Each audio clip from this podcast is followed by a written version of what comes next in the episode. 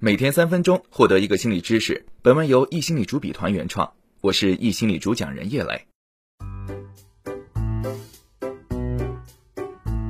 发现被出轨之后，你可能会在震惊之时产生强烈的愤怒，进入自我怀疑的怪圈。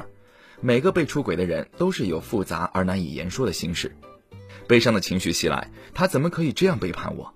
心生报复念头，我要让这对狗男女没脸见人。错误归因自我怀疑，是我哪做的不够好吗？在原谅与离开中纠结，我们究竟还有未来吗？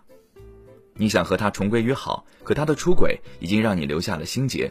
你想彻底放手，却又感觉割舍不下，究竟该如何是好？这时我们可以做些什么呢？第一，适当的倾诉和宣泄。发现他出轨的你，觉得委屈痛心，你脑海中一遍遍回想他曾经许下的诺言，你们一起共度的美好回忆。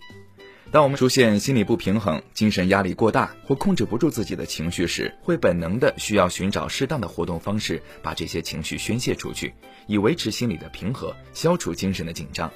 例如向他人倾诉。这可以帮助我们排除心中的淤积，卸下沉重的情绪包袱。第二，了解两个人感情的症结所在，郑重的做出选择。冷静下来之后，你可能会开始思考这段感情该归何处。我们无法一口咬定出轨的就该一棒子打死，又或者是可以被原谅的。毕竟每一段感情双方都是不同的，经历也是不同的。你们可以通过沟通评估你们的感情处于什么状态，出现了什么问题，有没有可能解决。